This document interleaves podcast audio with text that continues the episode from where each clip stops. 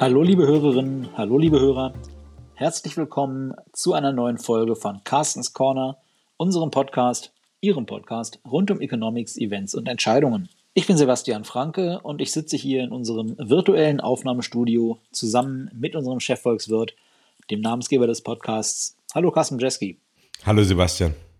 Carsten, heute ist Donnerstag. Unsere, unser Publikum hört den Podcast dann morgen am Freitag.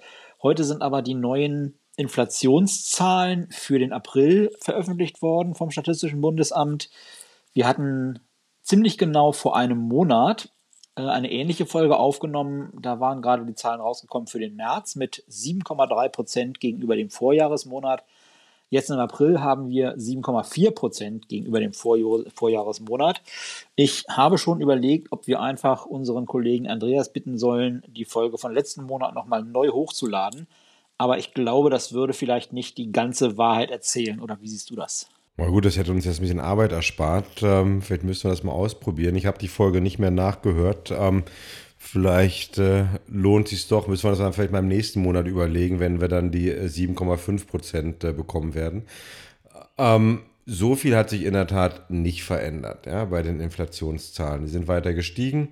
Man muss sich ja aktuell nicht nur die Inflationsrate im Jahresvergleich anschauen, aber auch im Monatsvergleich. Da hatten wir im, im äh, März eine sehr, einen sehr, sehr starken Anstieg, auch außergewöhnlich stark. Ähm, jetzt von März auf April war der, die Monatsveränderungsrate gar nicht mehr so außergewöhnlich hoch. Ich hatte mal geschaut, ungefähr das gleiche Niveau, das wir auch schon im April 2019 hatten. So, das heißt, dieser enorme Schock, den wir durch den Ausbruch des Krieges hatten, ähm, den, den haben wir nicht mehr. Was wir aber andererseits haben, das sieht man ja so ein bisschen an den Komponenten, ja, ja die Experten unter uns wissen, ähm, dass wir jetzt für Deutschland nur eine erste Schätzung haben. Dafür gibt es noch keine Komponenten, aber die einzelnen Länder veröffentlichen auch, äh, auch Komponenten ihrer Inflationsraten. Und da sieht man schon, ähm, dass diese Inflationsrate nicht nur noch von Energie- und Rohstoffpreisen kommt, sondern dass sich das immer mehr ausbreitet. Ja, Nahrungsmittelpreise hatte ich mir angeschaut, in einigen Ländern ähm, im, im zweistelligen Bereich gestiegen im April jetzt im Vergleich zum April letzten Jahres. Wir sehen aber auch, dass der Inflationsdruck ja, in anderen Sektoren nicht mehr Halt macht. Ähm, ob das äh, nun im Gastronomiegewerbe ist, da gibt es also eine schöne Sparte, das heißt ähm, ja, Pauschalreisen, dann auch die Preise deutlich gestiegen, ähm, im Entertainment-Freizeitbereich deutlich gestiegen, Dienstleistungssektor deutlich gestiegen. Ähm, nicht jetzt ähm, noch unter den 7,4 Prozent, aber weit, weit über den 2 Prozent. Und wir haben uns auch mal das Spielchen gemacht. Wir haben ja die, die ganzen Daten für die ähm, 94 größten Kategorien in dem ähm, Inflationskorb, wie es so schön heißt, in dem Warenkorb. Ähm, die haben wir jetzt für April noch nicht, aber ich habe mir das mal angeschaut für März und da hat man gesehen, dass von diesen 94 äh, Gütern und Dienstleistungen ähm, 73 schon eine Inflationsrate von mehr als 2% haben. Also das heißt, der Inflationsdruck hat sich deutlich äh, weiter breit gemacht in der, in der Wirtschaft. Ja, das war ja das, was du schon Ende letzten, Anfang diesen Jahres erzählt hattest, bevor wir jetzt tatsächlich diese Rekordzahlen auch in der sogenannten Headline Inflation gesehen haben, dass dieser Inflationsdruck vermutlich sich erstmal in die Breite entwickeln wird und eben auch andere als die bis dahin betroffenen äh, Warenkorb-Segmente dann erreichen wird, was natürlich auch daran hängt, dass nach und nach äh, sowas wie teure Energie auch dazu führt, dass alles andere einfach teurer wird in der Herstellung, im Transport und so weiter. Ähm, bleiben wir mal beim Thema Inflation es ist ja so, dass äh, die EZB, die Europäische Zentralbank, äh, da einen nicht ganz so blütenweißen Track Record hat, was die Prognose der Inflation angeht. Ich erinnere mich noch so im Laufe des letzten Jahrzehnts, also quasi die Zeit seit der Finanzkrise, da gab es dieses, dieses Diagramm, diesen Chart, das sah so ein bisschen aus wie so ein Stielkamm, der auf dem Rücken liegt. Da gab es den tatsächlichen Verlauf der Inflation, der bei einem Prozent ungefähr lag, die ganze Zeit über. Und dann gab es immer daran ansetzend die Prognose in dem einen Jahr, die für das nächste Jahr und übernächste Jahr dann den Anstieg auf diese Zielmarke von 2% der vorhersagen würde.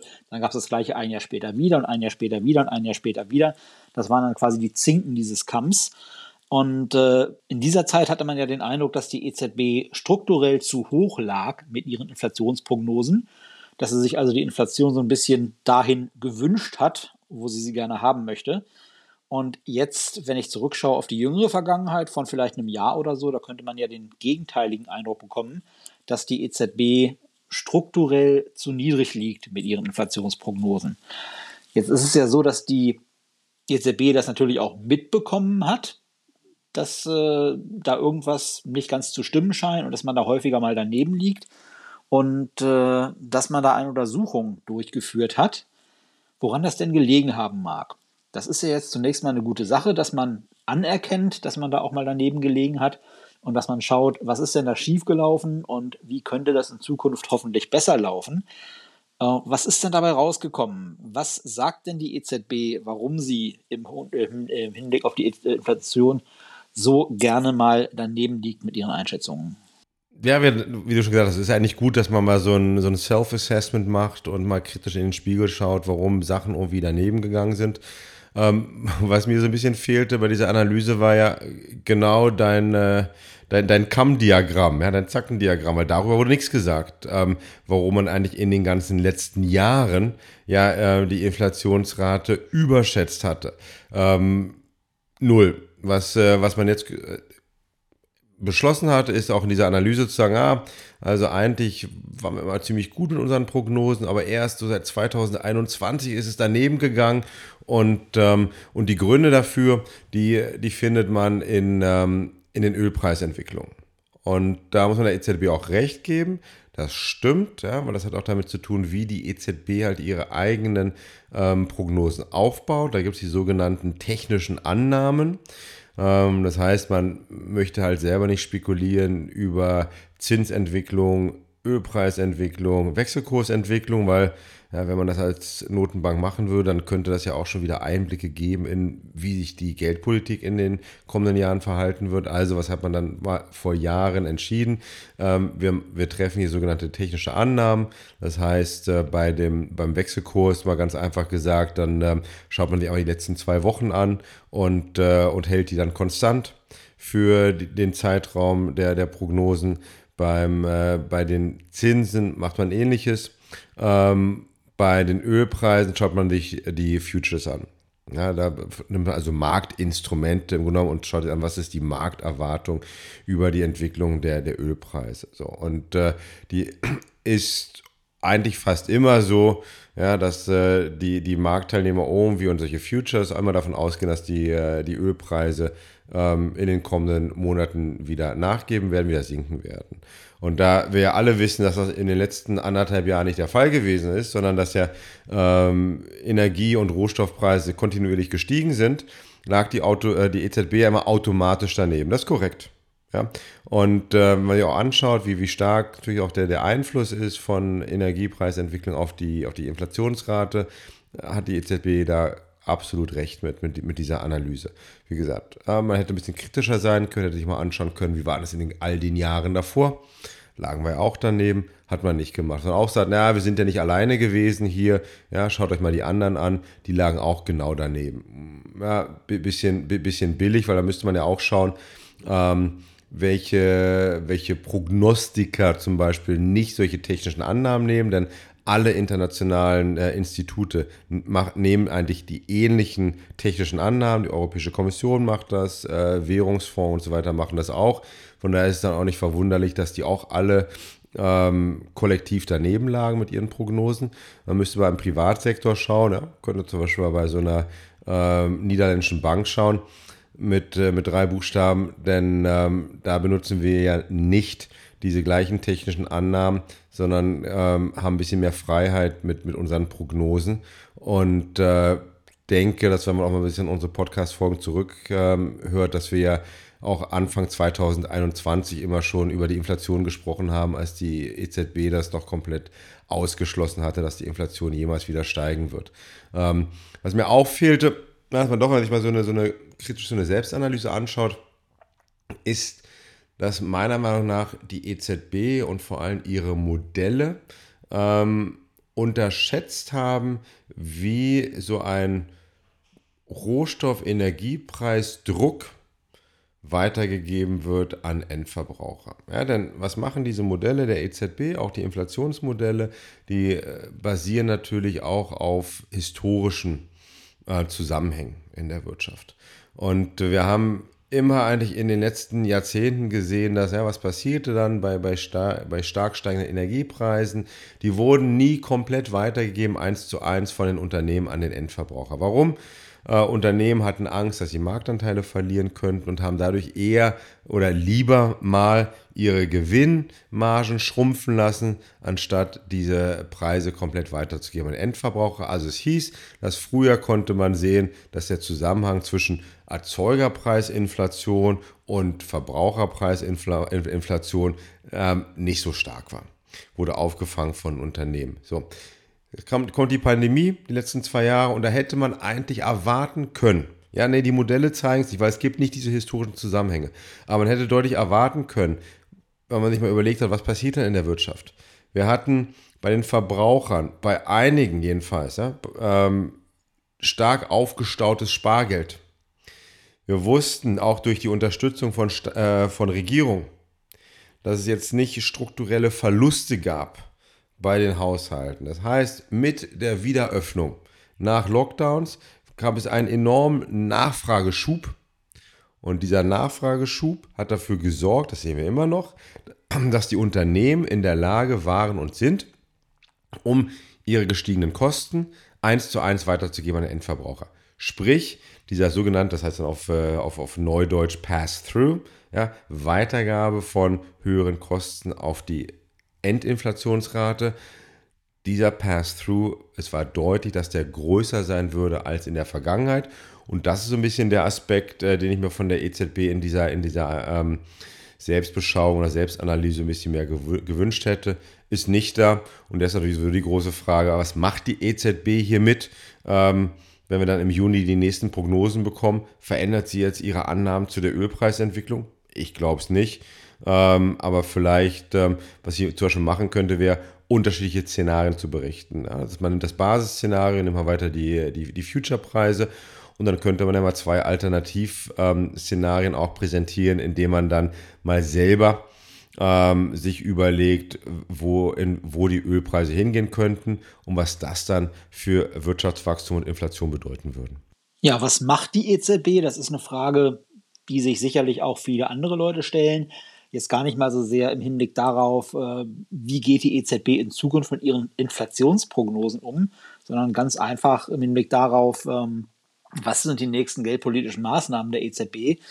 Deutschland ist ja traditionell auch, was das Selbstverständnis angeht, ein Sparerland und zwar ein Kontensparerland. Ne, dieser klischeehafte deutsche Sparer wünscht sich einen Kontoauszug, auf dem eine Zahl draufsteht und äh, diese Zahl soll idealerweise jedes Jahr größer werden, weil er schön Zinsen bekommt. Äh, und Sachwerte wie beispielsweise Aktien, ja, nee, die schwanken ja im Wert. Äh, das ist nicht so, nicht so das Wahre. Und von daher ist natürlich äh, bei niedrigen Zinsen und gleichzeitig hoher Inflation das Lamentieren immer groß. Und äh, die Frage ist, wann erhöht die EZB jetzt endlich die Zinsen? Damit ich wieder auf mein Erspartes Zinsen bekomme und äh, damit idealerweise die Inflation eingebremst wird und mir nicht gleichzeitig das Ersparte, auf das ich kaum noch Zinsen bekomme, auch noch auffrisst. Kannst du denn äh, diesem klischeehaften deutschen Sparer viel Hoffnung machen auf die Nähe Zukunft gesehen, Carsten? Ja, ein bisschen Hoffnung kann man immer machen, denn äh, die Zinswende kommt. Ich muss sagen, es, ich finde es aktuell noch schwierig, weil wirklich noch so viel Zeit hin ist bis zum nächsten EZB-Treffen. Ähm, Ob es nun genau ja, der Juli wird, der August, der September oder doch später.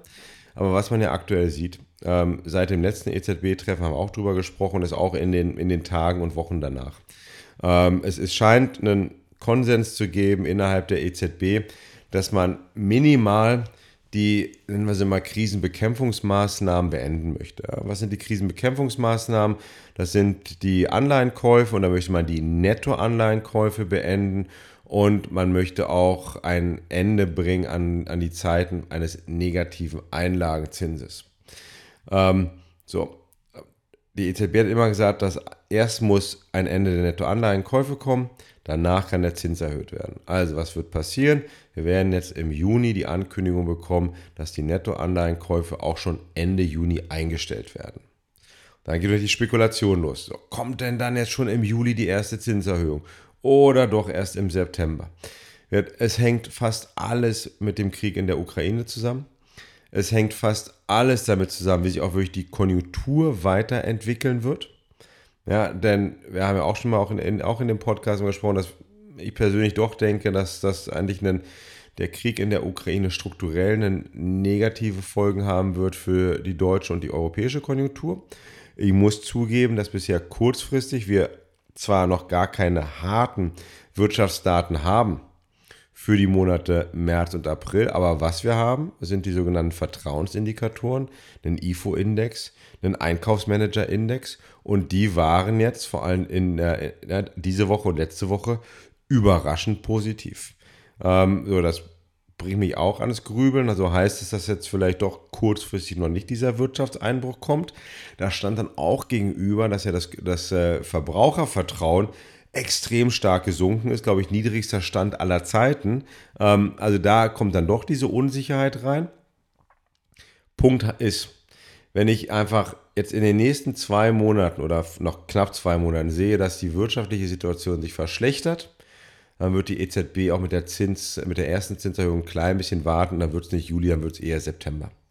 Sind die Konjunkturdaten bis Anfang Juni so stark, dass man eigentlich denkt, ja, okay, ja, Ukraine trifft die Konjunktur, führt aber nicht zu einer Stagnation oder sogar zu einer Rezession der Wirtschaft, dann könnten wir sogar im Juli auch schon eine Zinserhöhung bekommen. So, ob nun Juli oder September oder August oder Oktober. Ähm, was wir sehen werden, ist, dass die EZB wieder, da ist der Konsens da, dass die EZB vor Jahresende den negativen Einlagenzins wieder auf Null gebracht haben wird. Dann haben wir einen Leitzins von 0,5 Einlagenzins von null. So, das heißt auch wiederum, ja, wenn die Banken mitmachen, positive Nachrichten für die Sparer. Aber, zwei Sachen. Ähm, das eine aber ist, man müsste, ich würde jetzt noch nicht so viel Geld darauf verwetten, dass nach diesen zwei Zinsschritten noch viele mehr folgen werden. Ja, haben wir auch schon mal so leicht angedeutet, können wir in einer anderen Folge machen. Wenn ich so wirklich über den Tellerrand hinausschaue, 2023, dann hängt auch, ja, hängt wieder viel ab vom Krieg, aber ich habe auch eine starke Staatsverschuldung. Ich habe einen hohen Investitionsbedarf, der eher für niedrige Zinsen spricht und vielleicht gar nicht für so viele weitere Zinsschritte nach, nach der Normalisierung. Das andere aber, dass sich Sparer natürlich auch immer, ähm, äh, woran Sparer sich auch immer erinnern müssen, ist, ähm, wir haben nominale Zinsen und wir haben Realzinsen. Und äh, nominal werde ich dann sehr wahrscheinlich auch wieder einen kleinen Zins auf mein Sparbüchlein bekommen. Aber real haben wir eine Inflationsrate dieses Jahr von wahrscheinlich im Schnitt von 8%. Im nächsten Jahr auch nochmal 3%. Das heißt, ich habe äh, real immer noch einen negativen Zins. Also von daher, ja, wir geben keine Anlageempfehlung, aber das sollte sich jeder Sparer auch nochmal vor Augen halten. Es gibt wieder einen Unterschied zwischen Nominalzinsen und Realzinsen. Ja, Carsten, du hast es angesprochen, Verbrauchervertrauen. Jetzt äh, Ende April ausblickend auf den Mai ermittelt von der GfK äh, neuer Allzeit-rekordniedriger Wert. Äh, bisheriges Rekordtief war zu Beginn der Pandemie vor etwa zwei Jahren. Äh, danach hatten wir dann nochmal einen ähnlichen Einbruch im darauffolgenden Winter, als man auch gehofft hatte, die Pandemie könnte vorbei sein und äh, uns Corona dann doch allen wieder eine lange Nase gezeigt hat, uns doch wieder dann äh, abwärts ging mit den Aussichten und dementsprechend auch mit dem Verbrauchervertrauen.